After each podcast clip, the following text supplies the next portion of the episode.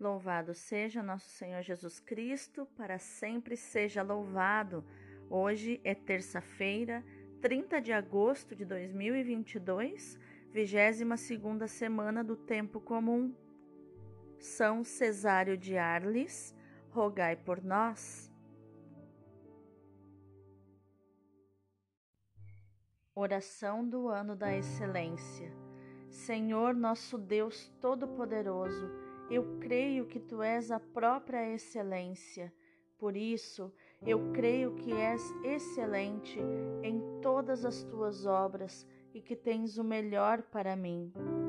Eu te consagro esse ano de 2022 para que seja um verdadeiro ano da excelência em todas as áreas da minha vida, na saúde do meu corpo, da minha alma e do meu espírito na minha vida profissional e financeira, na minha vida emocional e na minha vida familiar.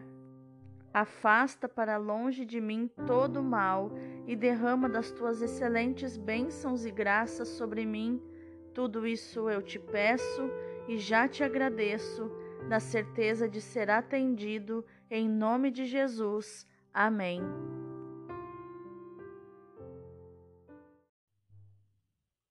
Inspira, Senhor, as nossas ações, para que em Ti comece e em Ti termine tudo aquilo que fizermos no dia de hoje. Em nome do Pai, do Filho e do Espírito Santo. Amém. Roga por nós, ó Santa Mãe de Deus, para que sejamos dignos das promessas de Cristo. Amém. Pai Santo, Pai querido, Pai amado, eu quero te agradecer porque o Senhor tem cuidado de nós. Nós temos sentido o teu trabalhar e o teu agir no nosso coração e somos gratos por isso. Santificado seja o teu nome glorioso, Pai, que é soberano sobre todas as realidades. Venha o teu reino, Pai, e se estabeleça no meio de nós e ao nosso redor. Quero colocar em prática o que o Senhor Jesus nos ensinou em Marcos 11, 22 e sair da oração de galinheiro de lamentação e petição, onde eu ficava ciscando nos problemas, no que falta, na escassez, na ingratidão. E quero colocar em prática, Pai, os dois requisitos que o Senhor Jesus ensinou para que minha oração seja ouvida. Primeiro requisito, crer sem duvidar, porque duvidou, perdeu. Então, Pai, eu quero crer e não duvido. Eu creio, eu creio que vai se realizar o que eu estou pedindo, aquilo que eu necessito.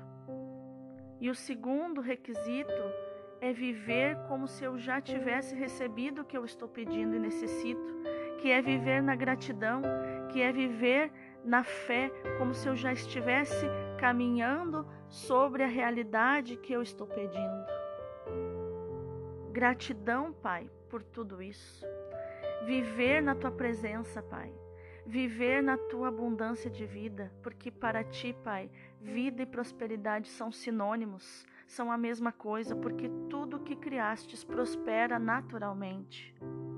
Por isso eu te agradeço, Pai, por tudo que eu recebi de ti e tudo que eu ainda receberei, segundo a tua vontade Seja feita a tua vontade na minha vida sempre, assim na terra como no céu, porque a tua vontade é boa, perfeita e agradável. Pai, eu quero acordar a águia que existe dentro de mim e voar, voar, não só para fora do galinheiro, desse cativeiro espiritual, mas voar o voo profético da águia e atingir teus ventos espirituais, onde o corvo maligno não consegue mais me atacar. O pão nosso de cada dia dá-nos hoje, Pai, o delicioso pão da tua palavra que sustenta nossa alma e nosso espírito. Dá-nos também o pão material, fruto do nosso trabalho, para prover o sustento do nosso lar. Pai, perdoa as nossas ofensas e nos ensina a perdoar com o teu perdão. Nos ensina a distribuir do teu amor, porque o meu amor e o meu perdão são escassos, Pai mas os teus são abundantes. Teu amor e teu perdão são abundantes.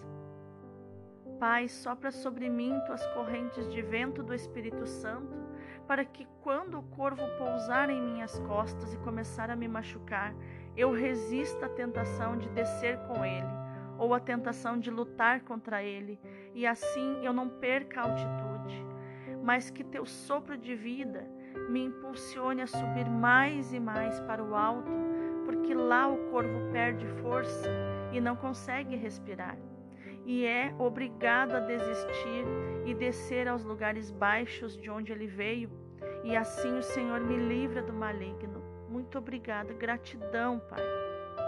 Livra-nos do maligno, porque teu é o reino, o poder e a glória para sempre. Amém. A primeira leitura é da primeira carta de São Paulo aos Coríntios, capítulo 2, versículos do 10b até o 16.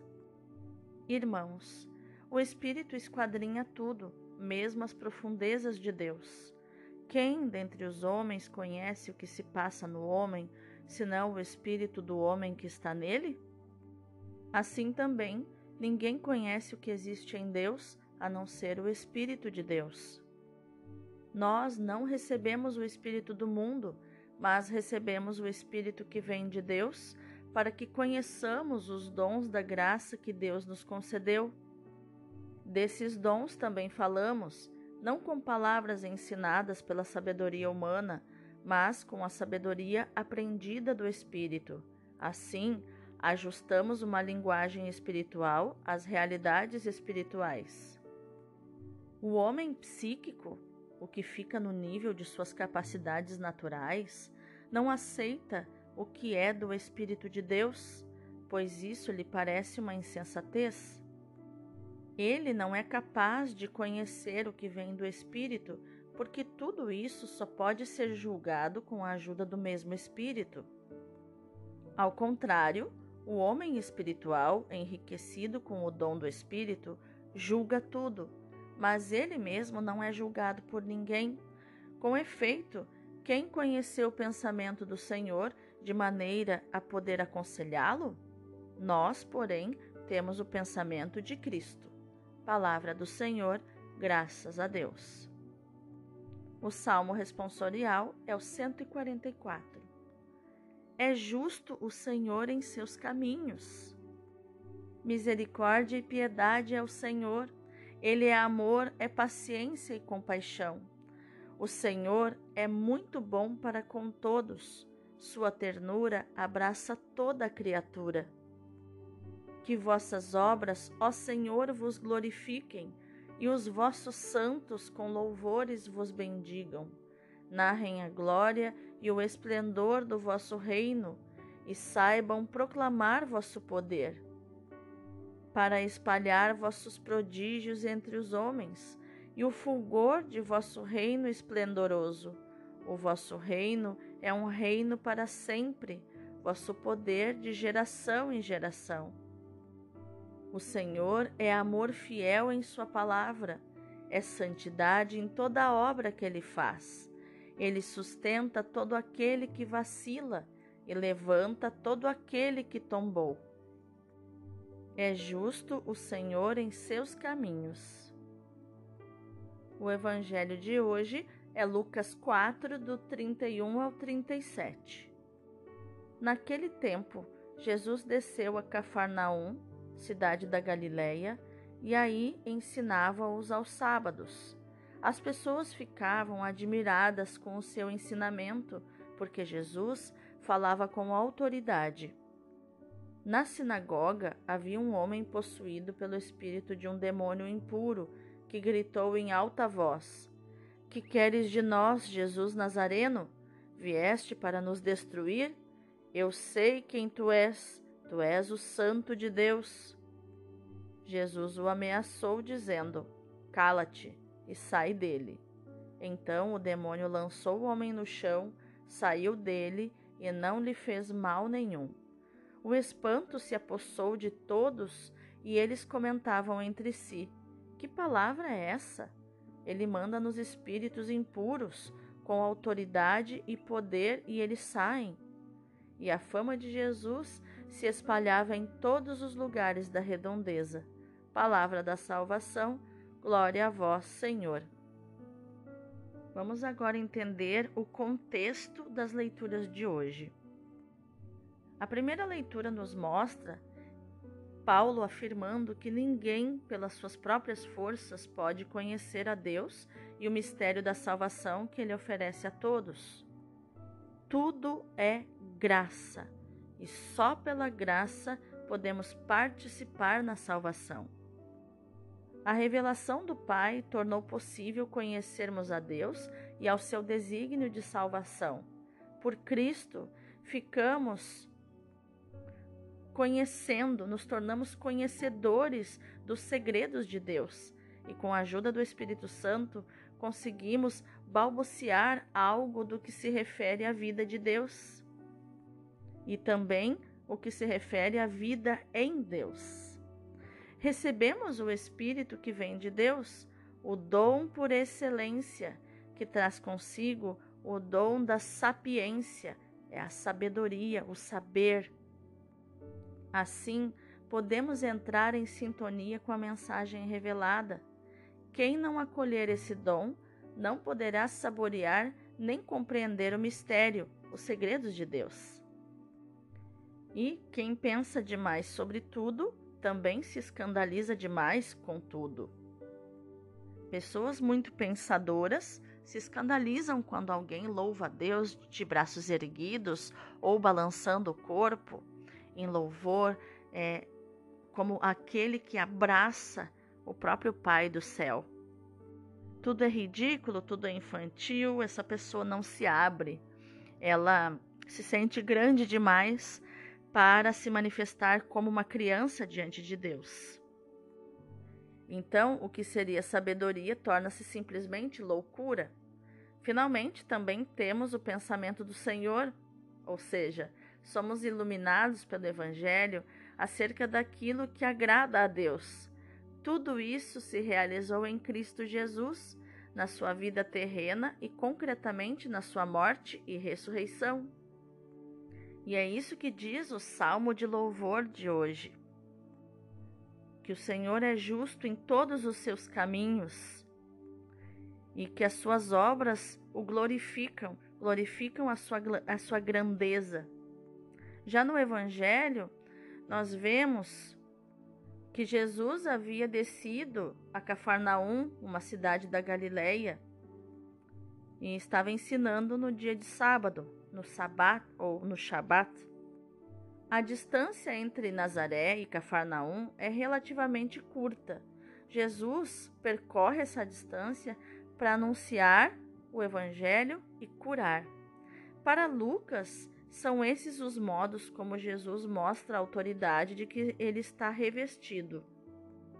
A palavra de Jesus é eficaz, realiza o que exatamente o que significa. Os gestos terapêuticos de Jesus levam conforto e vida a todos os que deles precisam.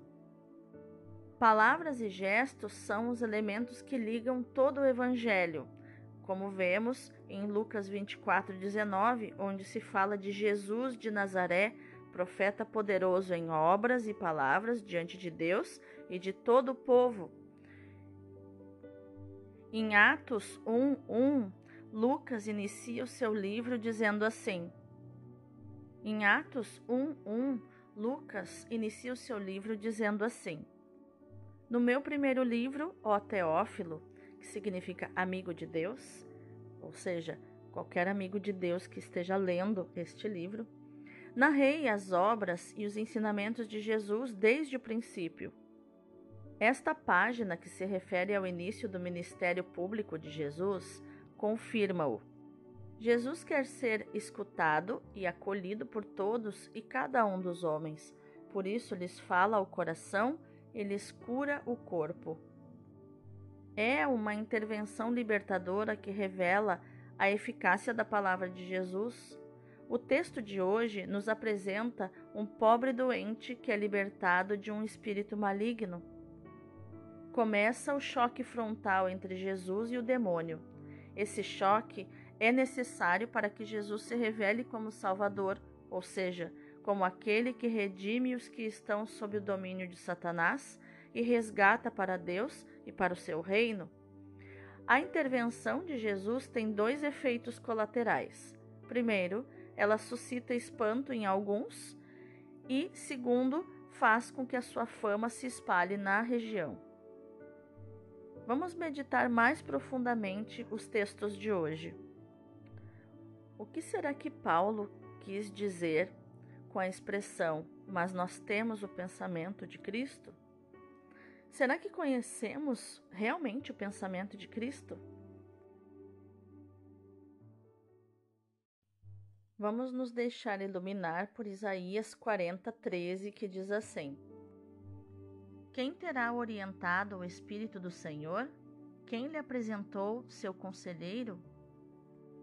E o 14 que diz assim: A quem pediu ele um conselho que o fizesse entender ou que lhe mostrasse o caminho da justiça, ou o instruísse no conhecimento e ensinasse a raciocinar? Isaías, assim como a maioria dos profetas, diz que ninguém pode dizer que conhece o pensamento do Senhor Deus.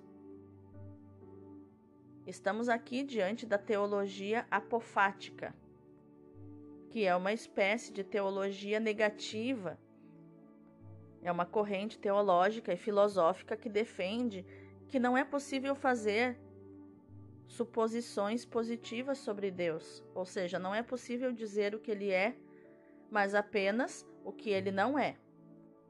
A teologia apofática defende que Deus está além da racionalidade humana, ele está além dos nossos pensamentos. A palavra apofática significa negação, refutação ou contestação. E essa teologia, ela prefere calar do que dizer coisas sobre Deus. Cultivada, e é uma teologia cultivada pelos místicos e contemplativos, que tem vontade de dizer tantas coisas maravilhosas, de louvar a Deus com tantos adjetivos maravilhosos, mas nenhum alcança realmente a grandeza de Deus. Nenhum, nenhuma palavra que existe pode alcançar o que Deus realmente é. Então eles preferem se calar e contemplar.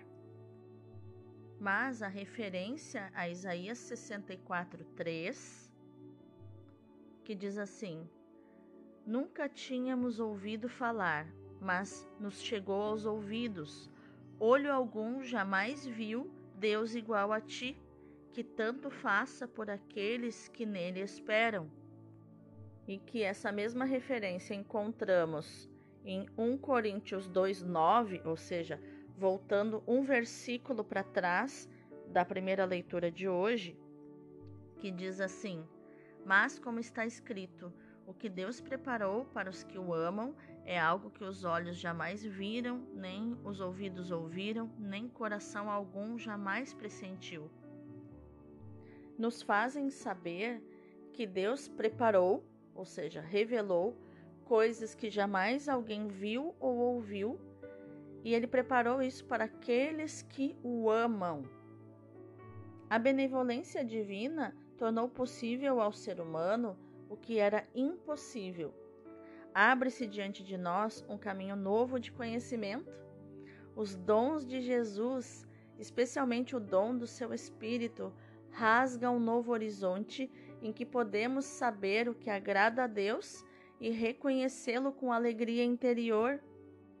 Como filhos no Filho, como ouvistes da palavra, como discípulos do Evangelho, podemos dizer com São Paulo: nós temos o pensamento de Cristo.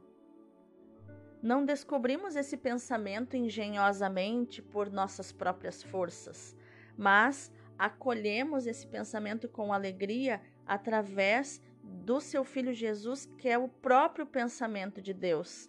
O próprio Cristo é a palavra de Deus que fala do que Deus pensa. E na mesma linha de Isaías 55, 9, que diz: Pois tanto quanto o céu acima da terra, assim estão os meus caminhos acima dos vossos e meus pensamentos distantes dos vossos, diz o Senhor. Podemos dizer que os pensamentos de Cristo não são os nossos pensamentos e que os nossos caminhos não são seus caminhos. Todavia, apoiando-nos em Paulo, podemos ter certezas mais sólidas do que a rocha, que é Cristo, pensa a respeito da humanidade. E também, fazendo um trocadilho disso, podemos ter mais certezas ou certezas mais sólidas do que uma pedra. Uma certeza mais dura do que a pedra. Há tempos na nossa vida que são particularmente propícios para acolher e se deixar conduzir pelo Espírito Santo e adquirir certezas que sejam um fundamento sólido para toda a nossa vida cristã, religiosa, sacerdotal, para o nosso apostolado, seja em que lugar Deus nos tenha colocado. Pode ser o tempo de férias, o tempo dedicado a um retiro espiritual, o tempo de uma formação religiosa, tempo de seminário. Para os religiosos, tem uma importância particular o tempo do noviciado, o tempo de conhecer a sua vocação. As certezas que todos procuramos, por vezes com angústia, não se adquirem com cálculos humanos ou garantias externas. Elas são fruto do Espírito que o Pai dá àqueles que pedem a Ele, como diz Lucas 11, 13. É o Espírito de amor, o Espírito Santo que realiza a promessa de Jesus. Ele há de vos ensinar todas as coisas e há de vos recordar tudo aquilo que eu vos disse, diz Jesus em João 14, 26 há de guiar-vos para a verdade perfeita, ele há de glorificar-me, porque tomará todo, tomará do que é meu e vô-lo anunciará. Diz, diz Jesus em João 16, do 13 ao 14. Só o Espírito nos pode ensinar todas as coisas, também sobre o mistério do pensamento de Cristo. Só Ele nos pode conduzir à verdade perfeita só Ele nos pode recordar, ou seja, atualizar na nossa vida tudo quanto Jesus ensinou e fez. E por isso eu te faço duas perguntas. O que mais te dizem as leituras de hoje, no momento e na situação em que você se encontra? E que luz dão à tua vida, às tuas preocupações, aos teus sonhos e projetos essas leituras de hoje? Vamos orar? Senhor, os teus desígnios são insondáveis. Escolheste um assassino como Paulo para anunciar o teu nome. Tomaste um pecador como Pedro para o tornar chefe da igreja. Socorreste uma adúltera para manifestar a tua misericórdia. Como são misteriosos os teus caminhos, ó Senhor. Agostinho permanece um exemplo de conversão para aqueles que estão atormentados e empedernidos no mal. Francisco, de libertino, torna-se promotor de paz. Ó Senhor, os teus gestos são loucos para a sabedoria humana. Assumes a fraqueza de uma criança para destruir os poderosos Dás a outra face a quem te bate e perdoas a quem te ofende. Morres para dar a vida e a salvação. Também eu, na situação concreta em que me encontro, à luz do teu Espírito, posso me dar conta do teu amor e te dizer: tudo é graça. Amém.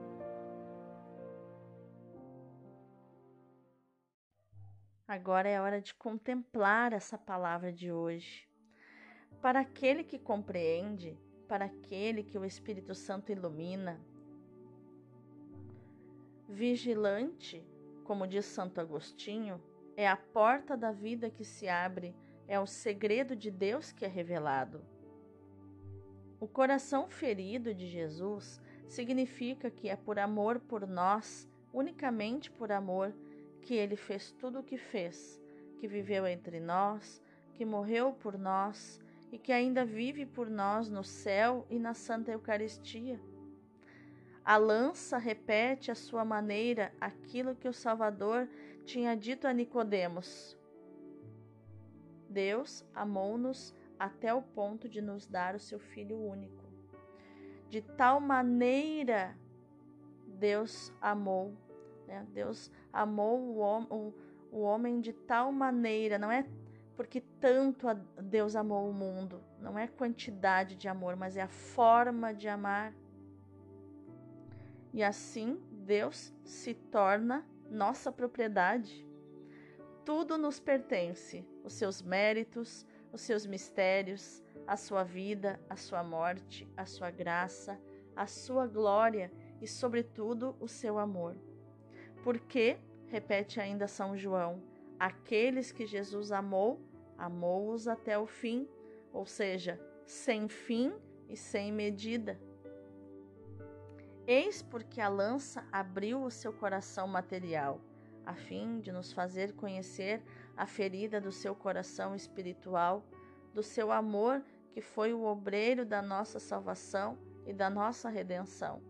No momento da morte do Salvador, o véu do Santo dos Santos rasgou-se. Isso significava o mesmo mistério que o golpe da lança.